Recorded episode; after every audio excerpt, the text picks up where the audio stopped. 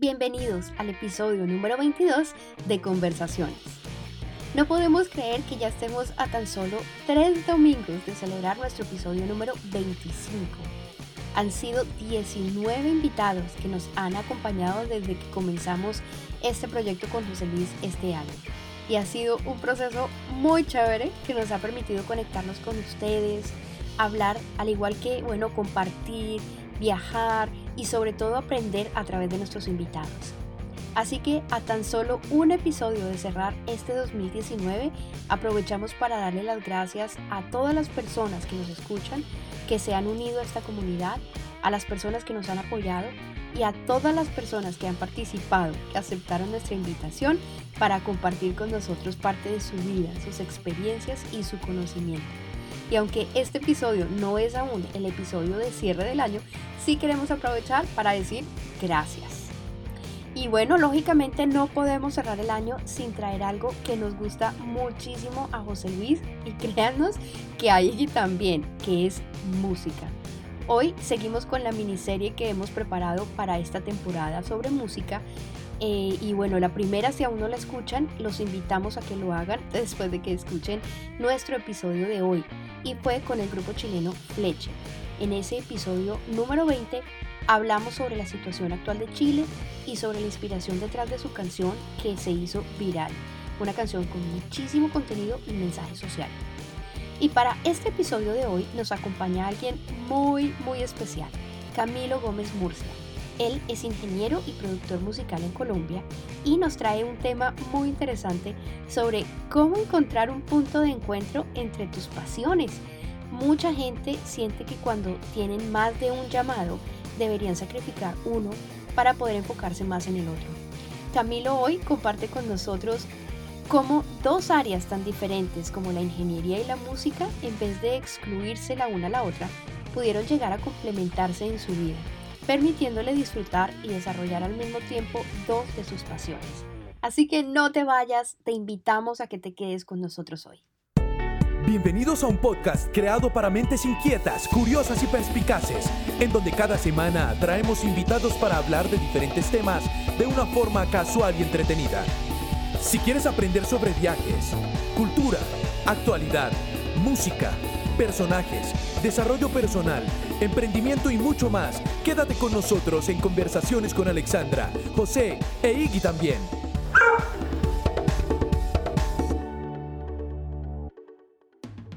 Hoy nos acompaña Camilo Gómez Murcia, graduado en Ingeniería Industrial con amplia experiencia en la formulación de proyectos de inversión pública orientada al sector de ciencia, tecnología e innovación se ha desempeñado en el sector privado de telecomunicaciones como Quality Assurance Coordinator y gestor de proyectos. Actualmente hace parte del equipo de supervisión técnica del Proyecto Nacional de Fibra Óptica en el Ministerio de Tecnologías de la Información y Comunicaciones MINTIC del Gobierno de Colombia. Él es cantante, músico y locutor con estudios de producción musical, tenor del coro de la Universidad de los Andes entre los años 2014 y 2017 ha compartido tarimas con bandas como Sagan y Colectro y participado en producciones académicas en la Universidad de los Andes acompañado de músicos y de artistas como Rey Ruiz y Gilberto Santa Rosa, así como el disco Souvenir de la agrupación Los Petit Felas. Actualmente es vocalista de su propio proyecto musical Bareque Soul, que está próximo a grabar su primer EP, incursiona en el podcasting con su proyecto Ruido de Fondo de la mano del también locutor e influencer colombiano El de Mentiras.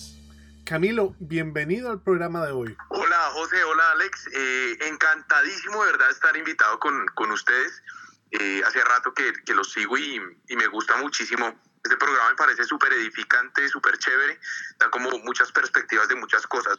Bueno, y nosotros tenemos que darle crédito eh, porque Cami fue el creador del tema musical que ustedes escuchan al principio y al final eh, de nuestro podcast. Eh, y bueno, nos han dicho que es un tema pegajoso que se les queda pegado siempre que terminan de escuchar nuestros episodios. Así que a Cami es que le tenemos que dar las gracias por haber creado esto para nosotros. Y para comenzar el programa, Cami, cuéntanos un poco sobre la ingeniería, en especial ¿cómo te diste cuenta tú que fue la ingeniería industrial lo que era tu llamado y no otra ingeniería? Bueno, eso sí es una historia bastante curiosa. Yo recuerdo que yo tenía en mente estudiar o música o medicina. Sin embargo, el tema de la música, para ser francos, eh, a la edad a la que yo tenía que decidir qué estudiar, realmente no era algo que, que yo dijera, "Mm, venga, por aquí puede ser. Realmente no veía cómo, cómo podía llegar a vivir de la música. Siempre me apasionó, pero dije, no, hay otras cosas, hay otras cosas.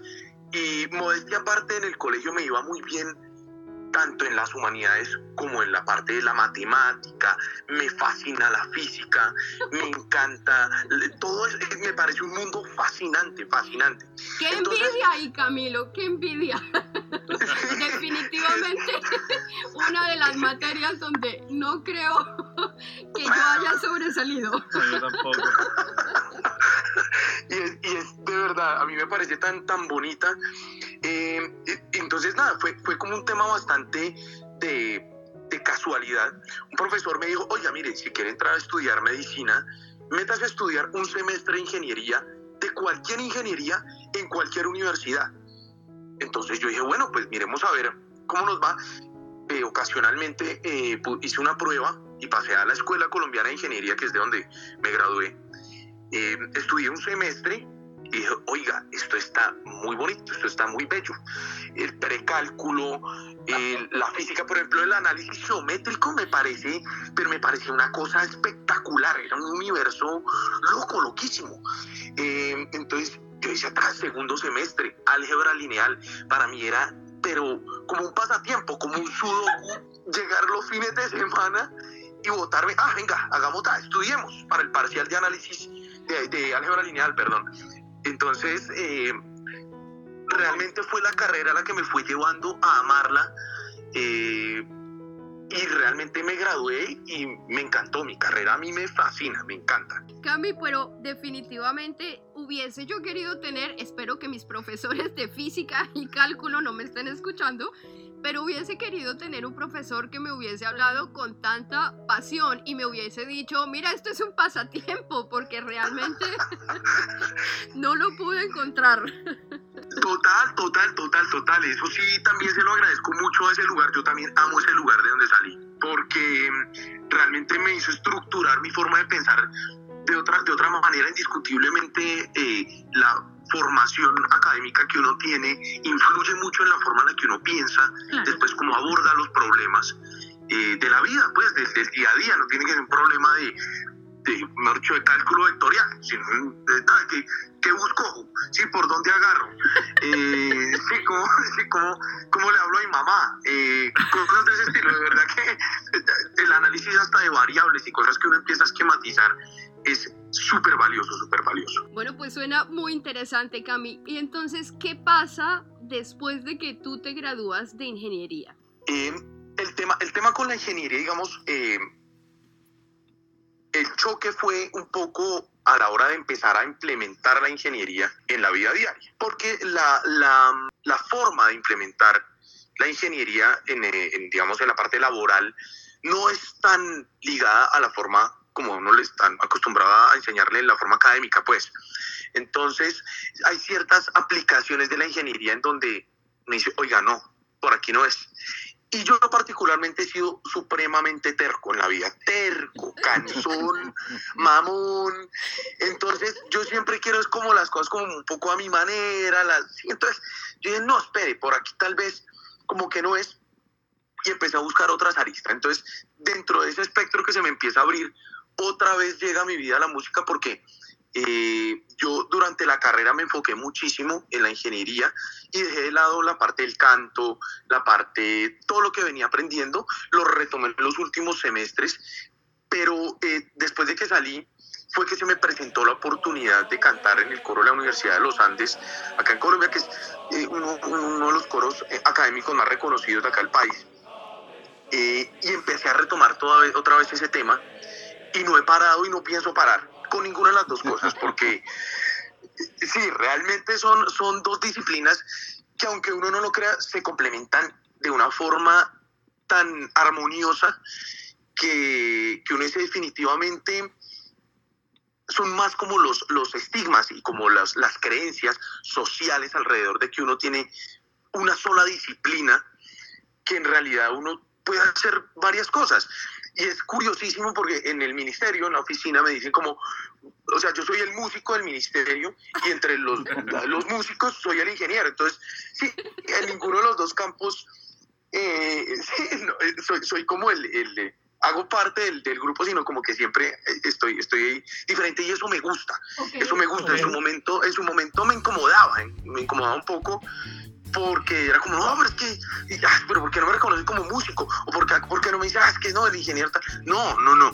Realmente es también uno cómo toma eso y lo que uno se empieza a dar cuenta es que ese elemento diferencial lo que hace es enriquecer ese otro entorno. Ya en la oficina, claro, la oficina es que, ah, es el que canta, entonces yo llego y es a molestar al otro eh, con una canción, eh, con una broma, jodiendo tal, y entonces ya en, mi ámbito de música eh, puedo implementar todo, por ejemplo, la, metodología de formulación de proyectos de, cara a la música es fundamental Cami, ¿y llegó algún momento en el que pensaste que tenías que decidir entre uno o el otro?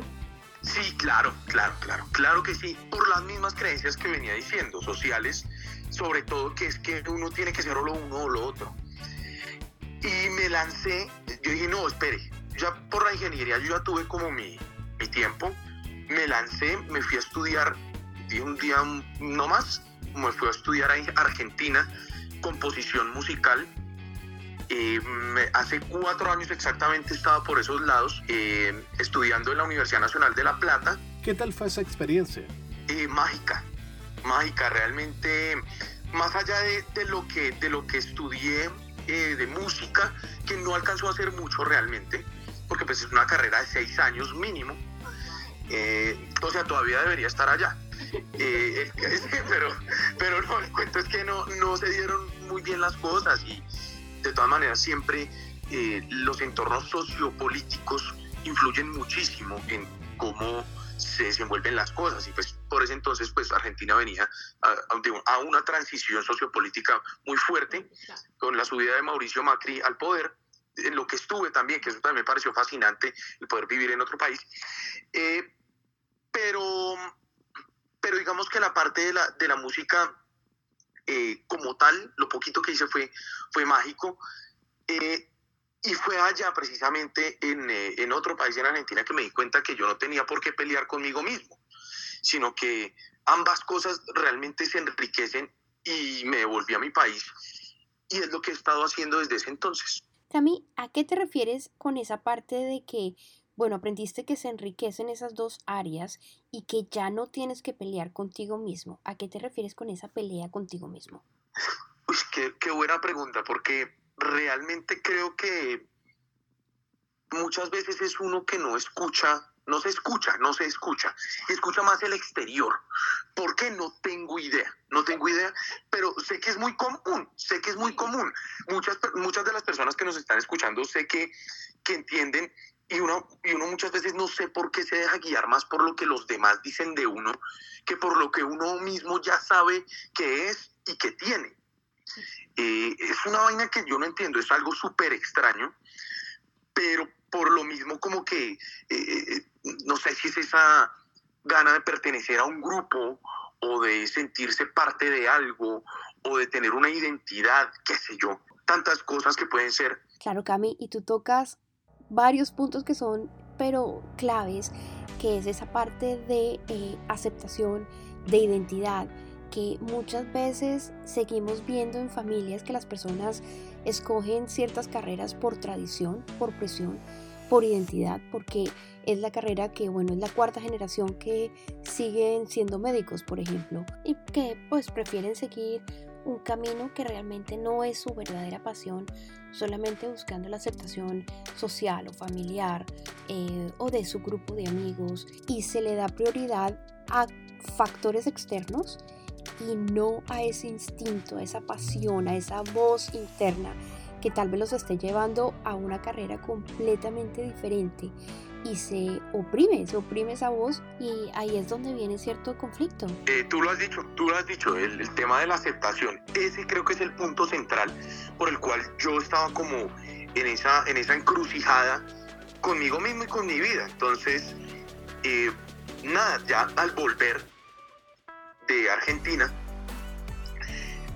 realmente allá, el hecho de estar allá me abrió muchísimo como la, la cabeza y una de las cosas de los paradigmas sociales que a mi, a mi juicio en Colombia pasa mucho es que eh, los 30 años, porque ya pasé los 30 años, ya no están hablando acá pues con el, el pollito, el, el chicuelo, pues el... Sí, no, no, no, no, ya pasé los 30 años también. Eh, pero, pero esos 30 años son como un umbral, como un umbral, se entiende socialmente acá en Colombia como un umbral en el que uno tiene que haber logrado o hecho o, o tenido ciertas cosas. Eh, pero resulta que en Argentina no lo percibí así. En Argentina yo veía gente de 38 años, recuerdo que un tipo que me pareció fascinante con el que compartí casa, le decían el, el vikingo. Y era un tipo rubio, realmente parecía un vikingo, era un, era un cordobés, eh, así, se vestía con falda, y todo el cuento era, era súper curioso el tipo. Eh, 38 años tenía en ese momento y había conocido 38 países. Wow. Casi que un, un, país por año. Sí, o sea, y era, y era, fascinante. Entonces el tipo, y el tipo no había estudiado sino algo de arte, unas cosas de ese estilo, y vivía súper contento, súper tranquilo. Yo decía 38 años. Yo en ese momento tenía 28. Eh, y me comparaba, ¿no? Que eso también es otro error que considero que deje de hacer el tema de compararse con otros. Sin embargo, en ese momento me sirvió, creo. Eh, y dije, no, pero, momento, pues este man está bien, está fresco, está feliz. Eh, me lleva una década y yo qué hago como compitiendo como por, por llegar a los 30 y, y tener como, como un reconocimiento, ya un, un enfoque, una carrera, no, pues creo que uno no tiene por qué saber desde ya, ya, ya qué hacer el resto de la vida. Olvídese. Entonces, es como precipitarse, como, como, sí, como, como hacer todo de afán y tampoco es la idea. Entonces, entonces, eso como que abrió mi mente un poco y al volver, yo ya veía las cosas de otra forma, entonces yo ya escuchaba a la misma, a la misma gente y ya no me convencían. Yo decía, oiga, venga, no, mira, creo que, que la estás embarrando tal vez. Eh, porque no es mi enfoque. Puede que sea el tuyo y a ti te funcione, pero a mí no. Okay. Entonces, entonces, súper chévere y empecé como a buscar y a, y, a, y a buscar sobre todo en mí muchísimas cosas. Llegó a mi vida otra, otro elemento importante que es la meditación, que me ayudó muchísimo. Okay. Y, y, y, he logrado, logrado también como, como llegar a un punto en el, que, en el que tengo un equilibrio y reconozco que me gustan ambas cosas reconozco que disfruto de ambas cosas y que puedo ser tan bueno en lo uno como en lo otro. Lo que tú estás tocando, Cami, la verdad es que nos está dejando un mensaje súper importante porque, bueno, tal vez muchas personas se puedan relacionar con, con esta presión que a veces nosotros colocamos o a veces nos dejamos poner eh, de haber hecho ciertas cosas al cumplir determinada edad, haber terminado una carrera a cierta edad, haber alcanzado ciertas cosas a nivel profesional a tal edad. Y la verdad es que no vale la pena pues como vivir con esa presión, especialmente porque, bueno, la vida no termina sino hasta el último día y hasta ese día ojalá que todavía estemos viviendo con sueños y objetivos que alcanzar, por lo menos eso es lo que pienso yo. Y cuántas personas además han alcanzado sus objetivos más tarde eh, bueno, por ejemplo, el, el, fundador de Kentucky Fried Chicken, que lo fundó cuando tenía 65 años. Eh, se me viene a la cabeza también Harry Bernstein, que escribió eh, The Invisible Wall a los 93 años.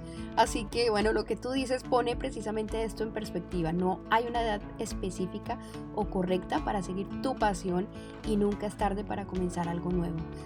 así que no vale la pena pues ponernos esa presión. Totalmente de acuerdo. Y Cami, poniendo un poquito, uniendo un poquito esto que, que, acabamos de hablar, de dejarse llevar precisamente por una eh, presión interna o externa, tú hablabas también de una herramienta que te había ayudado mucho. ¿Qué te trajo la meditación a tu vida? Uy, la meditación, eso fue un antes y un después. Soy un acérrimo creyente de la meditación. Eh, yo venía también de un tema un poco, un poco crítico de, de Argentina y creo que fue como el, el, el, equilibrio entre llegar otra vez de, de, de, Argentina a mi país, porque ese también fue otro cambio difícil, eh, y encontrarme con la meditación acá otra vez en mi país, porque fue lo que me hizo como tomar la calma y ya empezar a ver en perspectiva qué era lo que había aprendido allá. Realmente se me quitaron muchos problemas de ansiedad que yo tenía también. A veces el tiempo no da como para uno ser un meditador pues bien disciplinado, pero afortunadamente eh, encontré esa herramienta y sé que cuando eh, requiero de pronto como de un poquito más de equilibrio de cosas, la tengo a la mano y parece algo que todos deberíamos hacer en algún momento porque creo que este mundo sería muchísimo mejor. Sí, la verdad es que la meditación ayuda muchísimo. Pero, Cami, hablando de hoy, ¿cómo balanceas, cómo estás balanceando la ingeniería y la música? Hoy en día, bueno, eh, realmente, pues son, son, los proyectos como los que, los que a uno lo llevan a equilibrar las mismas cosas. Hoy en día, eh, como comentaba al inicio, estaba, estoy desempeñándome eh, en el gobierno, haciendo seguimientos de proyectos y, cosas.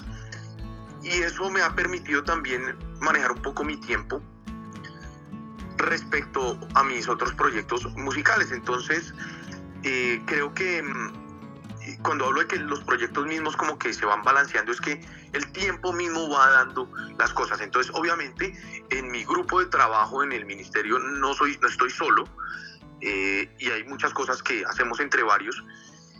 Y en mi grupo musical pues también somos varios. Entonces eh, también es ese tema como de encontrar un buen grupo, una, un buen escenario eh, de personas en donde, donde todos se puedan apoyar y en donde haya como una sinergia, ayuda un montón a equilibrar eso.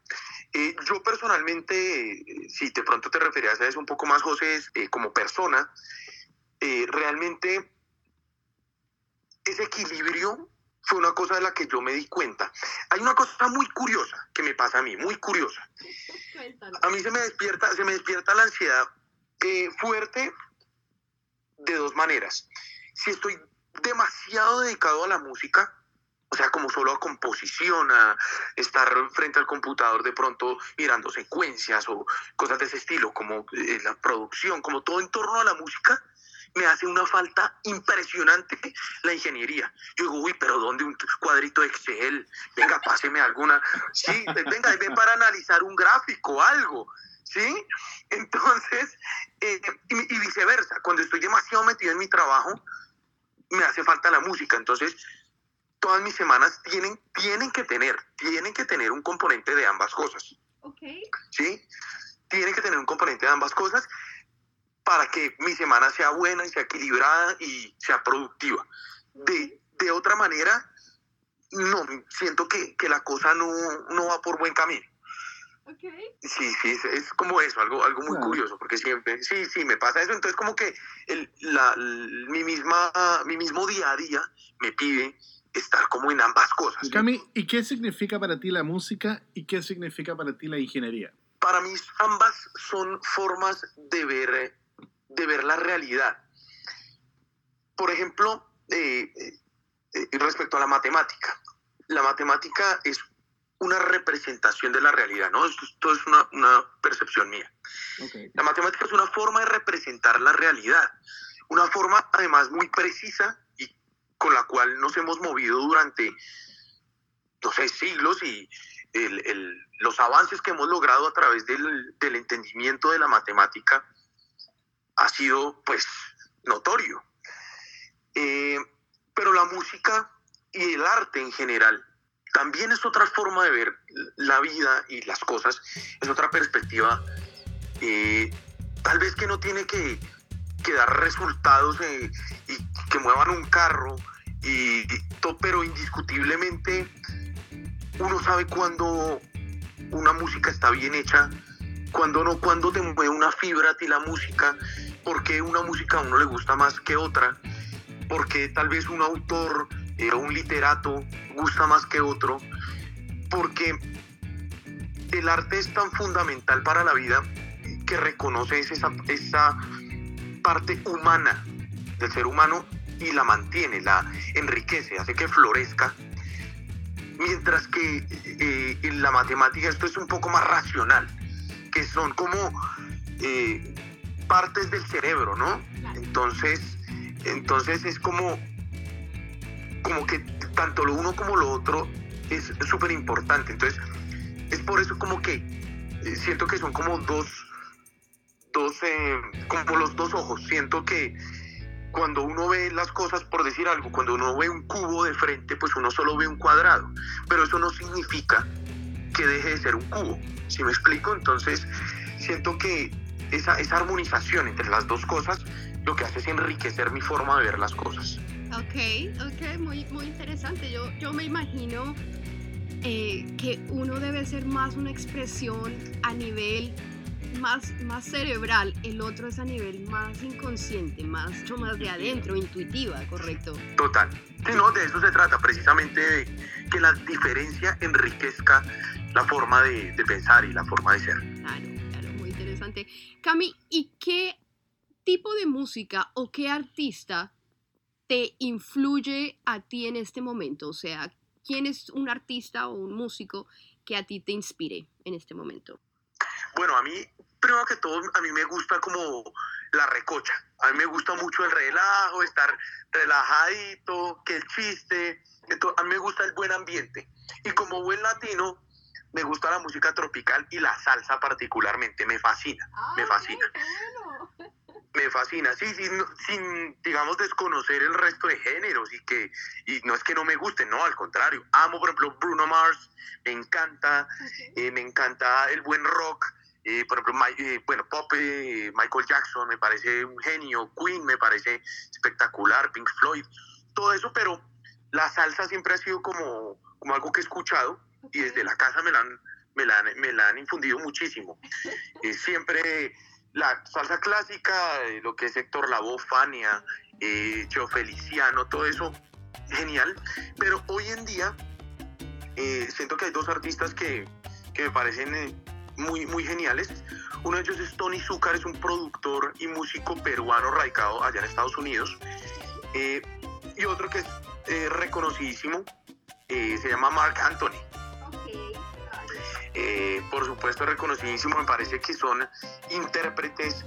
Eh, sin embargo, Marc Anthony pues tiene una, una, carrera pues reconocida por todos y de años.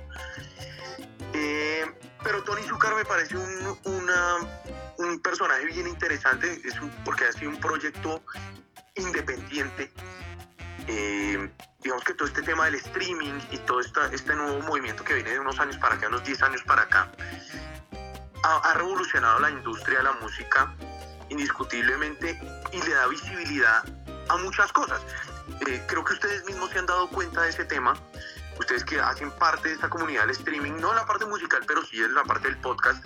Eh, digamos que de otra forma, eh, haber ustedes hecho este podcast y tener un contenido tan interesante, democratizarlo y hacerlo como tan tan, de fácil acceso, habría sido muy difícil sin, sin el streaming. Entonces, eh, eh, eso me gusta mucho del proyecto de Tony Zucker porque ha logrado muchísimas cosas. El eh, jueves, este jueves que acaba de pasar, de hecho se ganó el Latin Grammy a Mejor Productor del Año.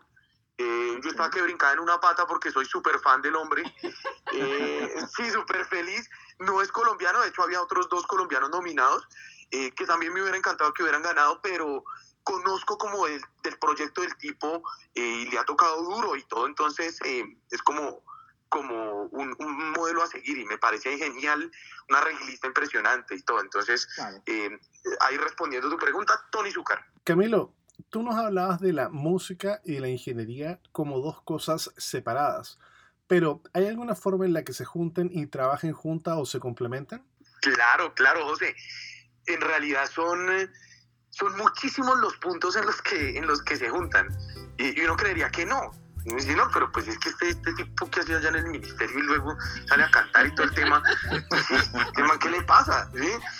Son muchísimas. Eh, técnicamente hablando, encontramos que desde los pitagóricos, la música y la matemática tienen muchísimo que ver las relaciones sonoras. Entonces, tocar una cuerda a cierta altura eh, y después eh, partirla a la mitad, pues nos va a dar eh, sonidos y vibraciones distintas. Entonces, ese estudio de la música y esas particularidades, como la proporción áurea, por ejemplo, es la que se ve en una guitarra, ¿cierto? Entonces, la distancia de los trastes de una guitarra es la que nos da la, la proporción áurea eh, que es la misma proporción que vemos en una tarjeta de crédito, por ejemplo. ¿Cómo es eso? Exacto, ¿qué es la proporción áurea para aquellos que no, no sabemos? Y explícanos lo de la tarjeta de crédito.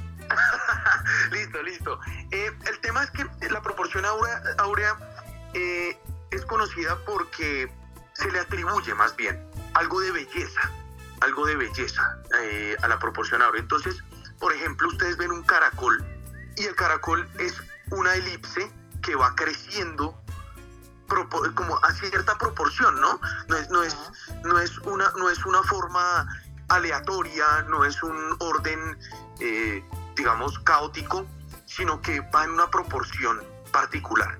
Entonces, eso se da, digamos, con un cálculo matemático en el cual se da esa elipse. Y resulta que viene a ser casi como la, el cálculo de, una, de un rectángulo eh, que vemos en las tarjetas de crédito. Por ejemplo, la tarjeta de crédito digo que tiene una proporción áurea porque es calculada así. Tiene esa, esa forma bella, práctica, y ustedes ven que prácticamente todas las tarjetas tienen el mismo tamaño y la misma presentación, porque se le ha atribuido como esa, esa proporción.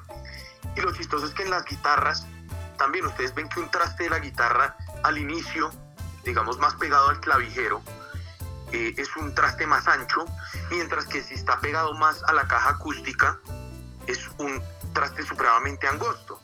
Pero eso va disminuyéndose en una proporción. Eh, eso sí, como para no meterme como en teoría matemática, ahí como mamá he explicado con el caracolito y la guitarra y todo el cuento. Entonces, podría ser por ese lado, eh, pero si vamos un poco más en la práctica, en la industria musical, eh, es impresionante ver, por ejemplo, en los, las convocatorias de, música, eh, acá a nivel distrito, por ejemplo, que, aquí hay una serie de programas que apoyan la música en Colombia, en, Bogotá particularmente, eh, lo apoyan y uno ve la metodología para uno poderse postular a esas convocatorias y es infinitamente parecida a las convocatorias que yo hago ante Colciencias, ante el Fondo de Regalías de Ciencia, Tecnología e Innovación. Entonces, las metodologías eh, se unen de una forma impresionante. Entonces yo digo, pues yo ya sé perfectamente cómo abordar una convocatoria para mi banda, para mi música, eh, con base en lo que aprendí en la ingeniería. Y eso no lo puede decir cualquier músico. De hecho, eso pasa muy a menudo y es que el músico eh, completamente formado como tal, pues tiene ciertos temas de estructura y de orden eh, que no son tan favorables. Entonces, muchas veces los proyectos y, de pronto algo musicalmente muy bueno deja de, visibilizarse por no tener una estructura y un orden que gracias a la ingeniería industrial eh, a mí se me ha podido facilitar. Claro.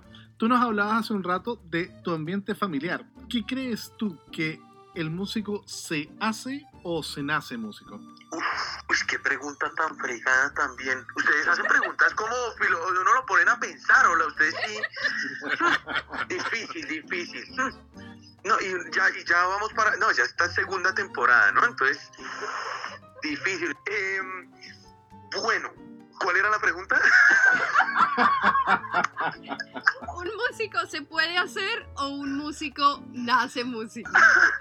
sí, sí, sí, sí. Eh, eh, por cosas que he visto, realmente mm, he podido ver que mm, pasan ambos casos, pasan ambos casos. Y es un poco curioso el tema de, de cómo ver que la disciplina muchas veces, como dicen los japoneses, ¿no? La disciplina tarde o temprano vencerá a la inteligencia o en este caso al talento. Considero que muchas veces los músicos cuando son muy talentosos eh, como coloquialmente se dice aquí en Colombia, se echan a las petacas o sencillamente se, se, se confían de ese talento, saben que son talentosos y muy buenos, entonces empiezan a dejar un punto eh, en el que mm, dejan de, de estudiar, dejan de como de formarse y e indiscutiblemente eso hace que se, se estanque un poco el proceso, mientras que el que se hace, el que estudia, puede lograr cosas bastante interesantes, lo he visto. Eh, curiosamente, eh, esto, este cambio, digamos, como disciplina, conocí también en el coro de mi universidad, de la Escuela de Ingenieros, eh, un personaje que empezó a estudiar ingeniería mecánica, pero él sí desistió al cabo de un año de la carrera y se metió a estudiar música. El tipo cantaba horrible, pero horrible. Horrible, una cosa espantosa, una cosa que uno dice, uy, no, no, no, no, ¿qué es esto? Y hoy día eh, ha estudiado bastante, ha sido muy disciplinado y hoy día el tipo ya también toca en teatros, eh, súper bueno con músicos muy buenos detrás de él. Em, entonces yo digo que, que, que, es ambas cosas, el tema de la, de la música, porque lo he evidenciado lo he evidenciado. Ambas cosas son completamente válidas. Interesante, Cami. Y de verdad que se nos ha pasado tan rápido ese tiempo hablando contigo. Hemos aprendido muchísimo desde guitarras hasta, bueno, caracoles. Y tarjetas de crédito. es el problema que uno habla mucho, ya eh, uno habla tanto y ya, eh, uno tiene tema de conversación por lo menos. no, súper interesante. Y Cami, para cerrar el programa, si tú pudieras dejar a alguien con un consejo, de pronto alguien que esté tratando de encontrar precisamente ese balance entre dos pasiones, alguien que esté tratando tal vez de decidir, no, es que con las dos no puedo, una u otra, ¿qué podrías decirle a esa persona? Eh, que no sea aburrido, que no escoja una, que se vaya por las dos. Que se va a divertir muchísimo más aprendiendo de todo. Y todo le va a hacer bien en algún momento. Claro. Excelente, Cami. Y de verdad que eh, bueno, ha sido una entrevista súper divertida y además muy interesante. Eres el reflejo del tipo de entrevistado que tenemos en este programa y que queremos seguir teniendo, además de ser muy entretenido, con mucho sentido del humor, eres una persona muy inteligente. Así que Camilo, muchas gracias por haber estado con nosotros hoy. Encantadísimo, encantadísimo de estar con ustedes, de verdad que, qué feliz me siento de, de poder estar acá en el podcast. Eh, como siempre, la mejor vibra para ustedes dos. Tienen un programa excelente. Y si van por segunda temporada, eso debe ser por algo. Muchas, gracias, Cami. Cami, y para las personas que nos escuchan, ¿dónde te pueden contactar ellos si en caso de que quisieran ahí que les explicara más de los caracoles y las tarjetas? Eh, eh, sí, tengo un, canal de YouTube que se llama Caracoles y Tarjetas. No, mentiras. Eh, me pueden encontrar en, mi Instagram como arroba murcia a secas. por ahí me pueden contactar cualquier tema, pues hago también temas de producción musical, cosas de ese estilo. Por ahí también pueden ver algunas de las cosas que hago con mi grupo musical y, y cosas individuales que también hago como, como solista en el canto. Entonces, por ahí, por Murcia secas en Instagram más que todo. Bueno, ya lo saben, Murcia a secas por Instagram. Muchísimas gracias Camilo por haber estado con nosotros hoy. Gracias por participar en esta segunda temporada y te deseamos muchísimo éxito. Esperamos, bueno, tener muchísimas más oportunidades de tenerte en el programa. Genial, genial. Muchísimas, muchísimas gracias. Y nada, toda la buena vibra para ustedes. Gracias. Muchas gracias. Bueno, y ya lo saben, los enlaces de Camilo los pueden encontrar en joseyalex.com. Esperamos que hayan disfrutado y se hayan divertido en el programa de hoy. Recuerden que pueden escribirnos a josé y alex podcast a gmail.com con comentarios, preguntas, opiniones, lo que ustedes quieran. Los esperamos el próximo domingo 29 de diciembre con nuestro último episodio del año. Acompáñenos a despedir el 2019 y prepararnos para recibir el 2020. Aprovechamos también esta oportunidad para desearles felices fiestas a todas las personas celebrando Hanukkah, Kwanzaa y Navidad. Estamos felices de celebrar estas fiestas con las personas que se han unido y nos escuchan. Les deseamos a todos una temporada de muchísimo amor, armonía, felicidad y agradecimiento. Ustedes son parte de las bendiciones que hemos recibido en este año. De parte de Alex, Iggy y míos, felices fiestas y los esperamos el próximo domingo en un nuevo episodio de Conversaciones. No se lo pierdan. Si te ha gustado o has aprendido algo de nuestro invitado de hoy, te agradecemos que nos ayudes a compartirlo en tus redes sociales. Esto te toma unos segundos y nos ayuda muchísimo a llegar a más personas. Si aún no escuchas los episodios anteriores, te invitamos a que lo hagas y te suscribas a nuestro podcast en cualquiera de tus plataformas preferidas como Google Podcast, Apple Podcast o Spotify. Presiona el botón de la notificación para que no te pierdas ninguna de las conversaciones. Gracias por acompañarnos hoy y te esperamos el próximo domingo en otro episodio de Conversaciones con Alexandra, José e Iggy también.